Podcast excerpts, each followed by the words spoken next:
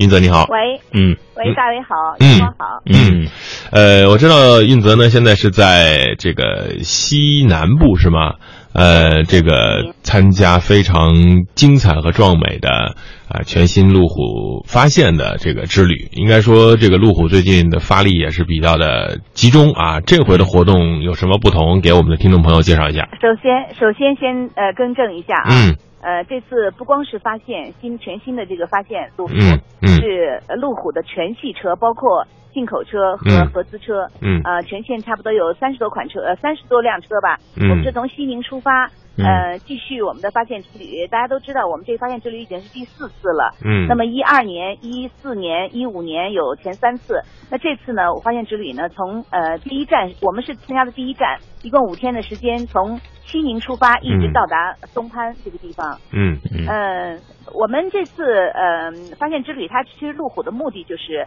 呃有几个意义啊，一个就是呃要这个跟大家就是呃有有有一个就是心灵的界限吧，比如说拉近人和人之间的距离啊，包括要征服一下大自然，无论是呃比如说很多人害怕这个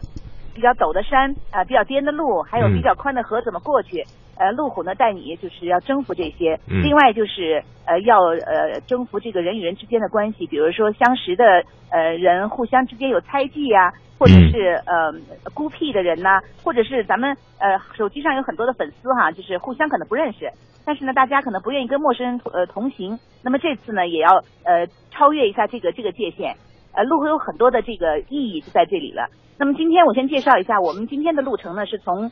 西宁出发，一直到这个呃甘南的下河啊下河县这个地方，呃全长的路呢有差不多三百六十八公里，呃我们大约要用七小时的时间，呃当然要经过高速公路，呃还有乡村小路，呃以及这个呃山路啊，呃中间的时候呢，我们可能还有一次就是挑战一下黄河的叫湖跳峡。湖里的湖啊，不是云南的虎跳峡，湖里的湖，嗯湖跳峡。那么湖跳峡那个地方有一个呃桥哈，是比较古老的了，呃，具体多少年我现在还不知道。但是呢，现在这个桥已经不被开放了，呃，没有人在那走了，因为它周边已经修了很多的其他的公路，所以这个这次这次这个桥呢，让我们进行挑战呢，呃，其实也是呃帮助路虎就是给我们一个特权吧。今天我们进行挑战，嗯、那个那个那个桥的宽呢本身就是七米，但是从七米呢，它是上面是两边是扩开的啊，这个的距离是七米，实际上真正车走的地方，我估计也就四米或者是多少，也就一个车能过。